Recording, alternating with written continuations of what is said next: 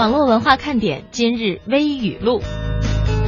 有一个妹子啊问我，最近有个男生在追她，下大雨的晚上呢，还特意坐了两个小时公交，只是为了过来看她一眼，亲口的说一句晚安，然后再回家。这是让她很感动的事情，她觉得这就是真爱，问我该不该答应那个男孩。我想说的是，现在这个妹子呀，感动点都太低啊！你看，我也可以半个月半半半夜啊，冒雨骑着电动车去十公里外买两根鸭脖。但是我从来没见过鸭脖店被我感动过呀，哎，这是不是想说鸭脖店的感动点比妹子还高呢？男生其实很简单，蒙蒂，你同意吗？嗯，如果他喜欢你，他会主动找你；他想你了，会给你打电话；他会经常和你聊天儿，呃，因为他会想知道你在想什么。他会因为你一句不经意的话想很久，他会想和你开玩笑，他好像从来都不忙，手机永不断电，你的短信他都会秒回，不会因为其他事情而忽略你。如果他什么也没有做到的话，你有没有想过，也许他没有那么喜欢你？当然了，也不能够一概而论，世界上还是有外冷内热的男生啦。说个真实的事件哈，在台湾，一个男子呢在火拼的现场啊，淡定的吃面，被警方误认为是老大，被抓捕了。警方查监控发现，就算有人在他面前对砍，拿砍刀砍啊，他也只是移了一下凳子，继续低头吃面，看着四十多名黑道互砍十分钟之后才离开。但是调查得知，因为开始的打架的时候呢，他的面啊刚送上来。他是因为不想浪费食物，才假装淡定冷静吃完的。哼哼，这就那句话嘛，哥吃的不是面，是淡定。再说来自于台湾的啊，同样是撒娇卖萌，有人完美的像个公主，比方说林志玲，她看似娇弱嗲气，实则嗲而不作，温暖谦逊，修养谈吐情商都很高，一言一行都能够让对方舒服开心，会说话，会助人。而有人则矫情做作的，全身都是公主病，说话尖酸刻薄，自私任性，不顾大局，真是没有对比就没有伤害呀。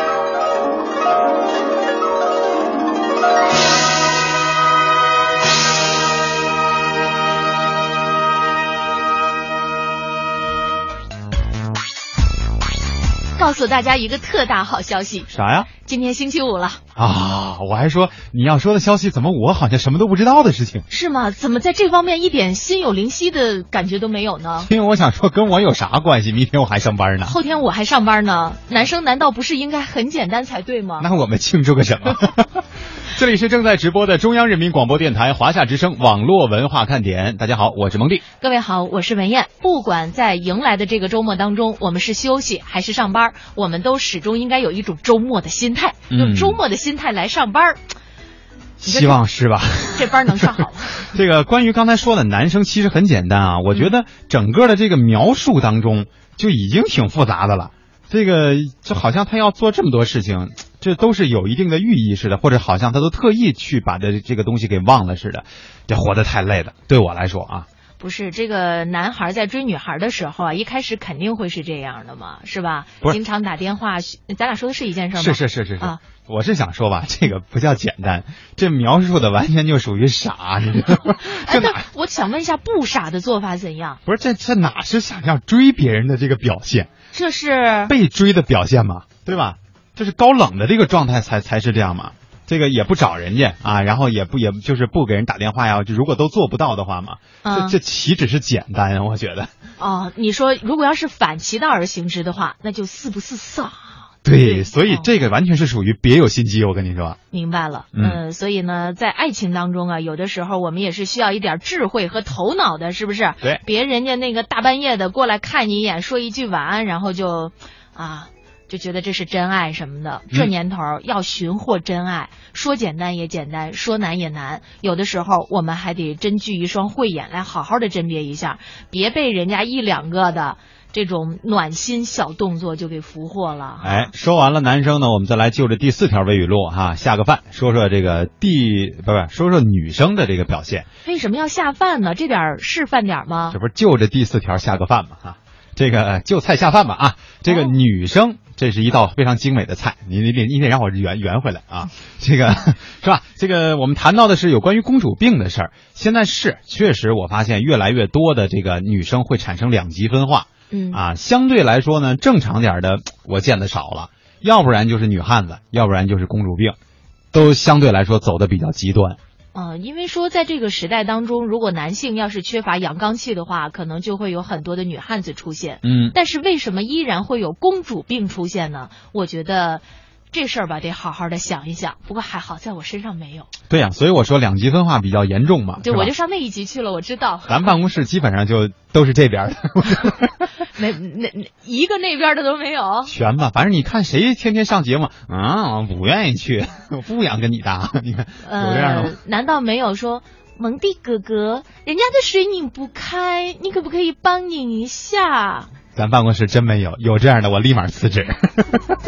我还以为男生会很享受这种，呃，这种甜蜜蜜式的这种像糖一般的这。我觉得吧，这个要是可能上大学那个阶段哈、这个男男女之间都是你侬我侬哈、嗯就觉得如果有这种亲密的这种感觉还挺不错的。嗯现在上了班以后，大家都比较理解这种自身的状态，就嗯可能很难有时间说，哎呀，再去安慰一下这个情绪，有事儿没事儿的跟你那么一下是吧？我知道了，你也就是说上学的时候时间比较多，比较闲，对然后呢有时间去理一下这种压力也小。啊闲情绪。嗯现在呢上了班之后呢，大家工作都很忙碌，都比较愿意直接的来就事儿说事儿。对咱们别那么多说水拧不开，帮拧一下。呃，都这样是吧？那我觉得这么说话的人，他还能拧不开吗？我只能啊你帮我拧一下。不 是，主要是感冒了，嗓子比较粗，像一老太太是吧？好了，来说一说我们今天的互动话题哈。今天这个话题呢，紧接着昨天的互动，怎么回事呢？昨天在互动的过程当中啊，爱情三脚猫啊，也就是来自于中山的胡彦斌啊，给我们这不是有人问的嘛？说谁是三脚猫，谁是胡彦斌哈？对这个就是那那位小哥嘛，给我们提出了一个建议，说今天呢想让我们来聊一聊那些年妈妈曾经对我撒过的谎啊。这个谎话呢，我觉得可以分两方面去想，对吧？有的是可能真的骗了你，直到现在啊，也有也有可能是善意的谎言，但是它一定限定了就是妈妈跟你说的谎。嗯，其实那些年呀，我妈妈一直跟我说我是世界上长得最漂亮的姑娘，这么多年我都信她的了。不是，呃，也有些道理，因为这个要结合实境嘛，对吧？她也许说的是小时候呢，是吧？但是现在依然这么讲。然后那个我上学的时候，我妈妈去了一趟我们宿舍，转了一圈以后说，嗯嗯，我觉得还是你长得最好看，一定要自己有信心哈。太会当妈了，后来我发现她骗了我。不是不是，呃，实际上呢，我们今天说的妈妈那些年说的谎话啊，呃，会有一些这种温馨感人的成分，哎比方说。把这个鱼身子全留给孩子吃，说妈妈不爱吃鱼肉，嗯妈妈只爱吃鱼头。哎，是啊、也有一些呢，可能是老妈呀，属于特别有意思的、挺好玩的，经常给孩子开一点玩笑的。我们记得前一阵儿在一个微语录当中还说，有一孩子说，等我长大了之后，才发现，在喝过那么多的咖啡之后，才发现小时候妈妈告诉我特别高档的那款咖啡。叫板蓝根，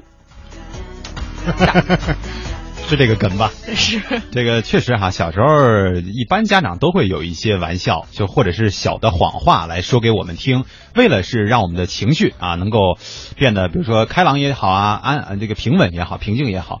但是长大了以后，有的时候吧，因为我们已经有这个识别能力了，对吧？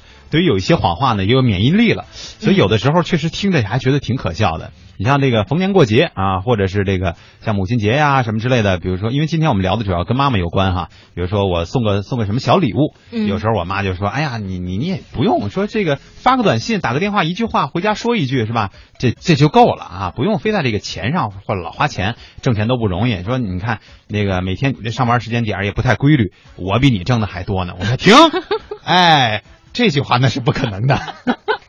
这您都退休了，您比我挣得多，那我还上什么班啊？是吧？不是？那那也就说明妈妈比你混得好。是啊，所以说你说我能不辞职吗？是吧？呃，也欢迎大家呢通过微博和微信和我们进行交流，就那些年妈妈说过的谎话来给我们晒晒看。啊，一到下午就犯困，你说这可怎么办呢？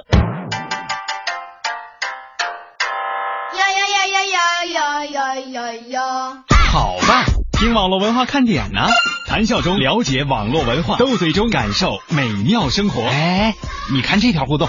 如果你想在我们的节目中让其他人听到你的恶搞娱乐精神和销魂无敌回复快快写下你的答案并艾特腾讯微博有认证的华夏之声中横岗网络文化看点哟。欢迎小伙伴们添加公众微信，我们一起来调侃。华夏之声网络文化看点，看我哦，看我哦。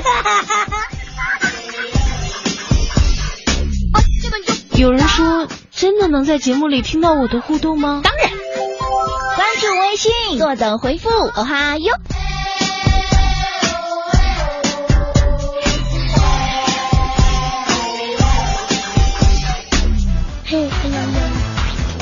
我们有两位听众朋友很长时间没露面了哈，刚才呢嗯在微博上在冒泡，他俩之间聊的倒是挺开心的。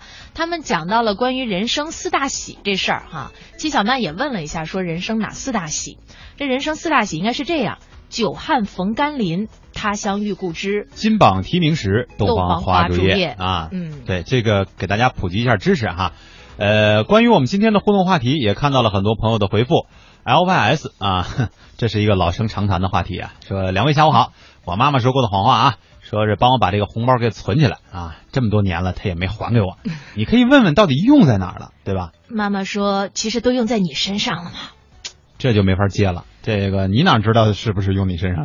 呃，紫兰童话这位啊、嗯说，妈妈说真心爱会爱得很精彩，然后后半句啥意思？结果我没有女孩儿，就是没女朋友是吧？没有女朋友是吧？呃，也就是说还没有到，但是缘分到了的话，也一定是要真心爱。对，但是这个妈妈说的这个话不算是谎话啊。嗯，呃，闹钟你别闹，我发现他们俩哈，刚才紫兰童话这个有点把这个话题给转了，你知道吗？转成了是妈妈曾经说过很经典的话。对，我觉啊得这最是妈妈语录，对，她说我妈说吃了鸡的肝长大能当能当官啊。这是顺口溜吧？对，这个这也不见得是谎话呀，那你要努努力呢，是吧？就多吃一点啊，希望能早日听到你的好消息是。努力进步，不是努力吃肝儿啊。熊和乞丐说，我妈妈说我是捡来的，嗯，这个也也多这常事儿，还刷卡送的是吧？啊，积分换的。哎，对，这个打怪刷出来。可是安娜说，妈妈的谎言的确很多啊，比如说妈妈不喜欢坐车，喜欢走路；妈妈喜欢吃青椒肉丝里的。呃，青椒不喜欢吃肉啊，妈妈不喜欢吃鸡腿儿。妈妈在生病的时候告诉我们的却是她很好，等等，太多太多了。父母就是这辈子最疼爱我们的人呐，嗯，确实是哈。对，所以呢，在小的时候，我们可能不太理解妈妈那时候跟我们讲的话，总觉得，哎，好奇怪哦，妈妈为什么会喜欢吃青椒，而不是喜欢吃肉呢？嗯，妈妈为什么不喜欢吃鸡腿？鸡腿明明那么香，但是等到我们长大了，特别是为人父母了，我们才知道有一种。有一种状态哈，就是你不吃你也觉得很饱。对，小时候我也有过这样的想法，因为正常来讲，每个家庭的妈妈可能都会这么去跟孩子去说，对吧？嗯，我小时候，我觉得想法还是挺荒诞的哈，或者是挺挺挺跳跃的。就是我小时候就想到是，我说，诶，我妈这个也不喜欢，那个不喜欢，她是要出家嘛？她是不要我了吗？妈妈只喜欢你是吧？对，我觉得这个有有有点怪异啊。现在大了都懂了嘛啊。相信未来啊，敲了很大一段字啊，应该是面临着工作当中的一个选择。我们也在节目当中说一下。他说之前和你们说过辞职的事儿，还记得吗？他说十十五号到期了。昨天呢，老板找我谈话，叫我留下，六月份起给我加薪到五千五。呃，方便说这个吗？啊。那他都发了吗？嗯呃，明年三月份呢加到六千，现在经济压力有点大，以前的同事挖我过去给我六千，呃，我不懂得拒绝别人，现在两头都答应了，两边的工作时间呢也基本相同。现在公司啊上班自由一些，有学习的空间。另外那个公司呢做的东西相对比较简单，过去那边应该算稳定。那个同事当主管，他说了也算，那是该去还是该留呢？嗯，两位给个意见呗。这个事儿，因为我们也不是真正的职业规划师哈，嗯，但是我觉得，其实如果你能够看到说有学习的空间，恐怕其实我觉得，既然你能提得出来这个词，那就说明你对这方面还是比较看重的，至少想到了这个因素。那么从个人成长角度上来讲，我当然是觉得，呃，哪一个职位能够给你更大的提升，或者是个人能力也好，包括这个职位晋升也好，可能对你来说更合适，因为毕竟你还提到了自己的生活压力比较大嘛，所以确实也需要的薪金会越来越高啊，需要的钱也越来越多。那么得找到一条能够上升的路，不能说现在就只求稳定。那样的话，我估计以后你还会出现这样的问题。嗯，是，实际上呢，看起来两边给的这个薪资啊差不太多，是吧？嗯呃，只不过是说呃时间先后的一个问题哈。呃，说明年给六千还是今年给六千？另外呢，刚才蒙蒂说的这一点非常的对。呃，我觉得还有几点补充。首先来说，一般情况下我们在跳槽的时候，还是尽量做熟不做生。嗯啊，在自己熟悉的公司和领域去做，会有更小的风险。另外一个呢是什么？就是实际上你在公司当中，如果要是能够跟老板，我指的是公司的老板啊，就那个一把手，能跟他有直接的交流，并且他亲口出就是。出来挽挽留你，嗯，这个还是对你相当看重的。对而只而比做主管的这位同事，实际上对你的这个价值要很要高得多。嗯啊，实际上在一个公司当中，你能够跟老板直接交流的这种机会并不太多。对，还有一个，我觉得你可能怕也没有考虑到这个面子的问题哈，就是这个，你不是说有人呃以前的同事对吧，挖你过去，你想想啊，以前你俩是同事是吧？嗯现在呢，他在那边当主管，把你给招过去了，你心态是否能放平？这个问题我估计你没想过啊。对，另外呢，他能当主管，你俩原来是同事，说明能力也差不多。你以后在现在这个公司啊，老公司，没准也能当主管呢，对吧？凭什么让他管你啊？啊，是基本上我们俩说的这个意见都已经相当的具有偏向性了。你看着办吧啊。呃，我们今天呢说的这个话题啊，是有关于妈妈那些年说过的谎哈。嗯实际上呢，在这其中有暖心的成分，同时呢，可能还有一些生活当中的小乐趣。那么给大家一点互动的时间，我们也来说说在网上的那些。呃，谣言或者是说一些不太靠谱的说法。最近两天有这么一股风潮，很多的人呢也在网上在晒晒照片啊，就是说你反手从你这个背后绕过去，嗯啊，到前面能不能够摸到你的肚脐儿？哎如果能摸到的话，说明你身材好。嗯嗯啊，然后呢，如果摸不到的话，说明你该减肥了。于是呢，现在有一股风潮叫炫富，这个富啊，不是富裕的富，是那个小腹的腹，腹肌的腹哈。啊。对，然后无数妹子呢就在网上晒自拍照，秀出了魔鬼曲线，甚至有女孩为了证明自己好身材，为了能够摸到肚脐儿这个位置啊，硬拉啊，把这个肩膀都给脱臼了，使劲拽过去。这得有多拼呢哈！哎，他摸到了。对，这两天确实是哈，我在这个呃社交网站当中也看到了很多呃，无论是我身边的人还是大明星，对吧？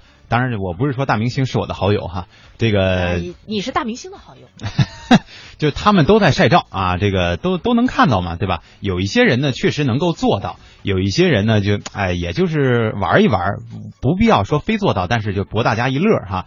呃，话说虽然这个话题是对于女生才有用的，我也尝试了一下。嗯呃，因为毕竟男生的这个骨架结构可能还是有一定的差别，所以我确实够不到，但是差了也就一个指节儿这么多吧。哇，我都差了好多才。不是，因为我也我是有一个问题哈，就是接下来我们问的这个健身教练所说到的问题。是胳膊长对不对？呃，不是，我是关节儿比较软啊。哦这个健身教练啊说了，说这个测试呢考验的主要是柔韧性，还有腰围。首先有一个很重要的就是柔韧性。嗯我的这个胳膊如果说背过去或者是转过来哈，在这个不同位置会比你压的要稍微多一点。所以其实你看我哪有你瘦啊，对吧？但是柔韧性稍微可能是好一点，关节软。另外一个腰围也确实是很重要。还有就是燕儿姐所说的这个手长啊，也也也也对，也确实是一个问题。有一些明星啊，你看着他也不是特别瘦，但是人家就恰恰能转过来。你一看啊，这个手腕儿还在腰后边呢，但是手指尖碰着肚脐儿了，他们难道戴的是《甄嬛传》里边那护甲吗？大长指甲。啊，所以呢，在这里啊，我们也提醒那些为了证明自己好身材的各位美女啊，千万不要硬拉硬扯。如果用力过猛突破极限，不但容易肩膀脱臼，还有可能造成习惯性脱臼的后遗症。嗯，呃，赶流行，同时还要量力而为，以免爱美不成，还得去医院。这个提示非常重要。就是玩玩就得了啊。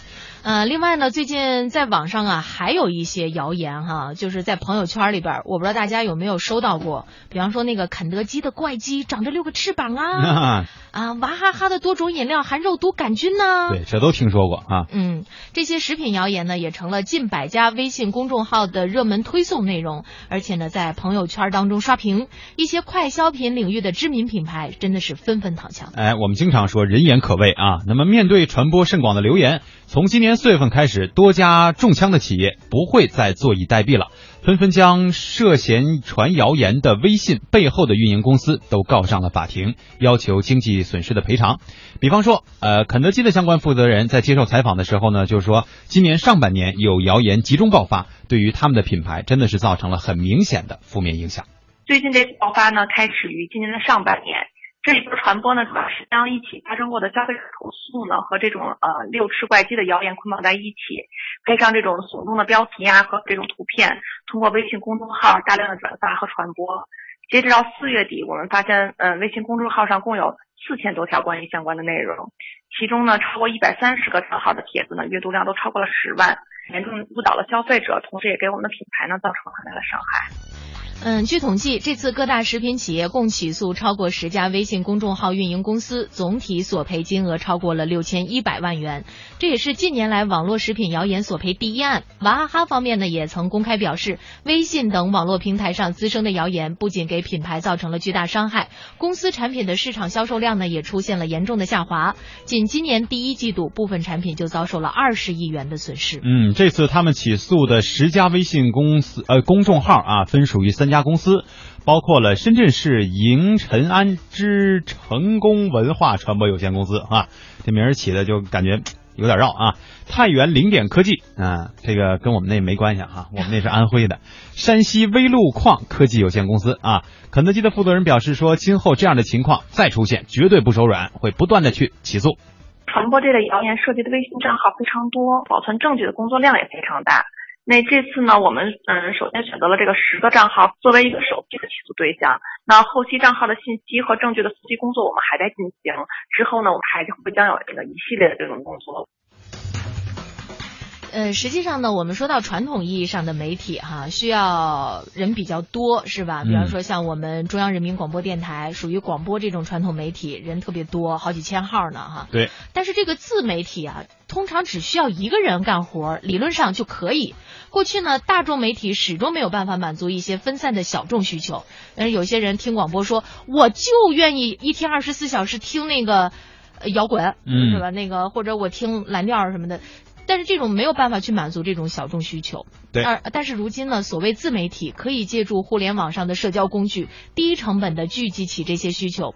调查发现，现在自媒体推广呢，已经呈现出了公司化还有链条化的趋势。嗯，营销专家瑞玛传播机构的创始人张俊良说，自媒体人和机构分三类啊，第一类是微博、微信这样的平台草根大号，第二类呢是明星或者是名人的自媒体，靠内容来吸引粉丝。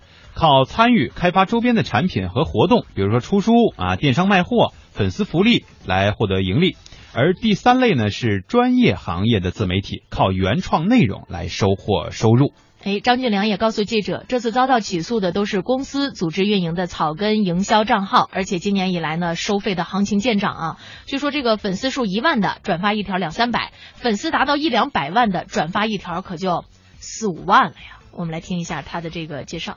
微信本意上是做一个去中心化，但是这些大号的粉丝量还是非常的大，好多达到一两百万人。形式呢就开始可能会做一些吸引眼球的内容，比如是杀死了七个怎么样？你去点进去是杀了七只苍蝇，吸引眼球。粉丝量做到了以后呢，他特别从今年开始，这些商业广告也比较多了，一万粉丝的话要两三百块钱吧。转发一条是吧？对对，达到一两百万，转发一条那就四五万块钱。顶级的账号收入还是比较可观的。整个来讲，他获取粉丝，获得商业收入。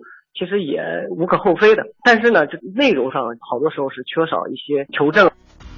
哎，就是这个内容上缺少求证才是比较关键的。我们在刷朋友圈的时候，经常会发现说，哎，又告诉你哪个东西这出问题了，对吧？什么东西不能吃了啊？或者是环保方面的题材，都会让我们格外的关注。那么在新媒体营销账号当中呢，也是非常的常见。不过张俊良指出，单就最近的这些食品行业集体起诉事件而言，人为操作的迹象非常明显。据我接触的一些做草根的这种账号的这人员，他基本上是闭门造车的。他在家里面，如果没有人爆料去提供这方面内容，他不可能知道的。有些公司去通过法律渠道解决这个问题，这也是一种办法。因为这个东西毕竟它需要一个规范，各方面的法规啊还是要跟进。那中国传媒大学特约研究员傅玉辉认为，自媒体有利益诉求，但同时也有责任，所以这部分人和组织应该是得到一定的约束。就是在具体的行业当中呢，就因为出于自媒体自身的这种利益诉求，或者说是在市场竞争当中有竞争对手的这种呃利益诉求，可能都会通过自媒体这种群体来违背了传播伦理的这种事情。我觉得这种情况呢，对于自媒体而言，不管你是如果是传播这种谣言，或者说是呃涉及到比如说这种呃欺诈也好、诽谤也好，你不管作为一个传播者，或者说你是制造这种谣言的自媒体，都应该承担相应的责任。另外呢，新媒体观察者魏武辉啊，他分析说，现行的民法和相关商事法律当中，商业诽谤等相关的条款其实可以解决这些问题。企业对于公众号高额起诉是最好的选择，没有必要专门立法。完全没有必要专门立法，现有的民法、现有的这个法律是完全能够处理这个问题的。从企业的角度来说，无可厚非啊，被人造谣重伤了，他当然要起诉了，而且是用一个比较高额的起诉方式，来某种意义上叫杀鸡儆猴吧，让那些具有传播力的所谓的自媒体号有一定的自律行为吧。这是魏武辉的一个观点哈。那么自媒体所属的平台啊，你比方说在微信啊，或者是在新浪微博上，是不是要担责呢？目前来看呀，一般情况下主要采用的是避风港原则，平台对于抄袭、造谣等侵权行为，一经发现及时处理，比方说撤掉之后不承担责任。那中国传媒大学特约研究员傅玉辉坦言，对于大型内容的传播平台，管理和职责约束也应该是进一步加强。如果说你这个平台上有这种明显的突破你传播伦理的东西，你不能说我没有能力鉴别就允许这样的现象存在，我觉得这是不合适的。其实我个人是建议咱们国家呢，对于大型的这种移动互联网传播平台管理的制度上、顶层设计上，是应该有更完整的一个管理体系。实际上，我觉得现在每天打开微信的朋友圈啊，有关于种种的这个食品安全的一些问题呢，特别会引起大家的关注。嗯，我觉得也应该在这个过程当中来探究一些为什么说这些内容它会得到这么大范围的一个传播，就是说没有人知道真相到底是什么。如果要是有人，比方说啊，就就拿这个。快餐的这个鸡鸡肉来说啊，有人告诉说这个到底是怎么回事儿？这种情况是不是真的可能会出现？嗯，那我觉得大家的这个呃相信谣言的这个可能性就会降低。但现在没有人啊，对，没有人出来告诉我们到底什么是真的，什么是假的。所以其实我们在监管的同时，也需要一个正面的引导，一个有公信力的机构也好，或者是有公信力的这样的一个平台也好，来去。相应的啊，做出一些回应，比如说这个东西经过检测，是不是有过这样的问题，是不是呃出曾经出现过，或者说今后我们将会怎么解决？也许有了专门的这样的一个监督平台呈现给大家，让大家实时也可以关注得到。呃，有一些谣言呀，它想传也传不了多远，是吧？对，我觉得及时的这种正面信息的出来是非常重要的。前一阵说那个樱桃还是草莓是吧？嗯，呃，说吃起来不安全。结果对于农民的这个影响有多大，是吧？后来你再出来辟谣的话，就太晚了。对啊，所以在这个新媒体时代当中呢，速度也一定要跟得上。我是你们的网络文化看点，你们是我的小点心，伴着你们，你们也伴着我。不觉得你讨厌，你的一切都喜欢，有你的每天都新鲜，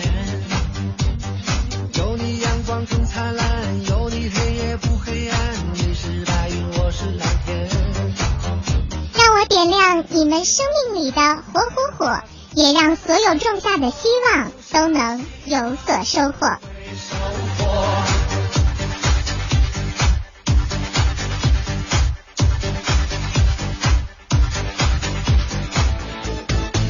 欢迎大家继续锁定收听中央人民广播电台华夏之声网络文化看点。下午好，我是文艳。大家好，我是蒙蒂。今天呢，我们说的这个互动话题啊，是爱情三脚猫，也就是来自中山的胡彦斌啊给我们提供的。怎么每回说这儿你都乐呀？这个 这个胡彦斌啊说，不是这哎三脚猫啊，说这个我们今天要聊点什么呢？妈妈曾经说过的谎言，这个谎言可真可假，可善意，可真欺骗啊。嗯，可调侃是吧？对。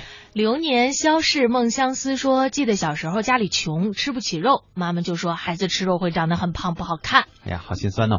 呃，应曼说，印象当中呢，妈妈好像没对我撒过什么谎啊。另外，她说这个炫腹啊，炫腹肌的这个事儿，对这个腹部宽度的事儿，他说，我想我永远都达不到，手背过来呢，只能到腰啊，就是连正面都没翻过去呗。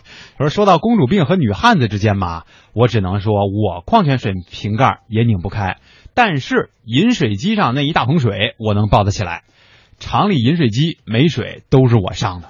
啊，我想问一下，现在听节目的有没有应曼的同事们来做个证是吧？有有男同事们吗？你们都在干什么？为什么要让人家曼曼去去去把水给换了？对，这就是手劲儿不够大，但是臂力够强大啊。就是没练那个细小力量，哎，对，练的这个比较大的这个大大肌肉群的这个。嗯。陈子健说：“下午好，老妈不怎么说那些话。”他对我的教育方式呢，爱玩就玩，玩腻了就干活，要不然就好好待着，能吃就吃，不吃拉倒，吃完没有，从没说过我是捡来的或者什么不不能吃，从来没有。不吃的话呢，要不然就饿肚子。压岁钱当我出来工作就都给我了，嗯，常跟我说要注意身体健康，注意安全。老妈就是那种外冷内热的人。对，后边这个描述的让我们彻底的懂了。前半段呢，我当时特别有一种想法，想说就是他不需要跟你撒谎，他是在用行动在向你证明你不是亲生的。开玩笑啊。毛小雪是吧？她说我小时候，妈妈说我是她逛街的时候在马路边顺便捡回来的。嗯，对，这个现在潮了嘛，越来越潮了。我看到有很多的这个八零后、九零后妈妈都跟自己的小孩说：“你妈妈当年这个考驾校的时候特别难，终于考了十遍考过了，教练把你送给我了。”啊，这都行啊，已经突破了手机积分送回来的了是吗？对，连着那个驾照一块送的啊。蓝宇哥说，妈妈对我说的最多的谎是：你再不睡觉，老虎就要来把你叼走了。小的时候睡觉前经常出现的话，嗯嗯，好像是那个妈妈们都会这样说，说赶紧睡觉啊。再不睡觉，一会儿那个什么就来了哈。对，这来过的很多。梧桐听雨，这是啥意思？说今天跑步的时候，有几个同事都特意摸了一下炫富吗？啊，就摸摸摸肚脐眼儿哈，都摸不到。难道我还要减肥吗？不是，我梧桐听雨，我这形象我也记得，也是很瘦了。所以我们说嘛，别盲目的去尝试啊，不见得这跟你的腰围什么的是有一绝大就是一决定性的关系的。柔韧性是吧？手啊，这都是有关系。他说我这么苗条，说我呢啊，对，说这么苗条，估计也摸不到肚脐。你这话说的啥？到底是啥意思？先把语言再组织组织啊。对。呃，刚叔说不记得小时候妈妈说过什么谎话了，只记得那个时候肉少，连自家的鸡蛋也少吃。每隔一阵子呢，妈妈煮一碗水鸡蛋，总是只有我们姐妹三个吃。妈妈给我们一人一勺的分，真的不记得爸爸妈妈吃过没有？唉。天下父母心呐，嗯，确实是啊，因为爱的这个也没读过吧？没有，因为爱说也挺长。记得小时候呢，爸爸妈妈在外面打工，一年只有过年的时候可以回家。快过年了，妈妈提前回来。那天晚上呢，我没睡啊，在等妈妈。凌晨三点终于回来，我抱着她，她眼睛红红的。我问妈妈怎么了？她说没事儿。等过完年呢，她坐上去东莞的车，我舍不得，又问啊，妈妈你什么时候再回来？妈妈说：“好孩子，好好读书，等你成绩好，呃的时候呢，妈妈就回来给你奖励。”哎呀，多年之后我才知道，他骗了我，善意的谎言呀。嗯，确实很辛苦啊。对，实际上我觉得看到因为爱的这个经历啊，特别想多说两句。因为最近呢，在在这个看到资讯的时候呢，看到有一些留守儿童啊，嗯，会受到比较大的这种嗯伤害哈。比方说，有的时候。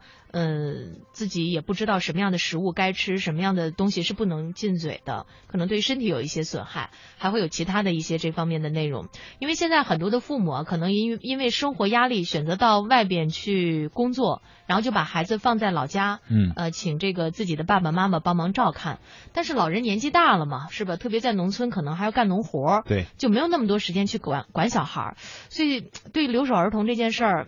就就一直没有想到一个什么特别好的解决方法，嗯啊，能够让在童年的时候不会缺乏这种爱，因为把他们接到自己工作的城市，可能也的确有困难。对，所以可能最现实的一个目目标或者是目的，还是要发展一下我们的这个城乡呃乡村啊，把这个城乡结合的呃压力变得更小，把这个差距变得更小，所以可能会把更多的父母留在身边啊。对，我觉得在这里呢，我可能有一个想法，这个想法也许不是特别的成熟，因为上次我们做活动的时候，很多的点心们也提出来，是不是可以像青草义工那样，我们也去做一些公益活动。嗯首先呢，我对大家的这种公益心呢表示特别的钦佩。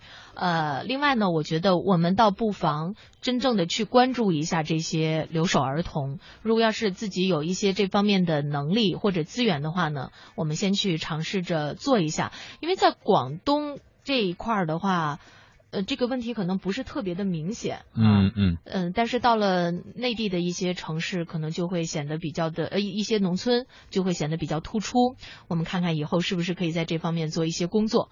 呃，云中雨说，小的时候呢，吃西瓜和李子的时候，妈妈就会说不要把籽儿给吃了，不然西瓜就会在西瓜籽儿就会在肚子里发芽，头顶上就会长西瓜苗。哎，我觉得这是挺好一事儿，是吧？想吃西瓜了，顺顺手抓下来一个。那是葫芦娃，都在藤上长大的是吧？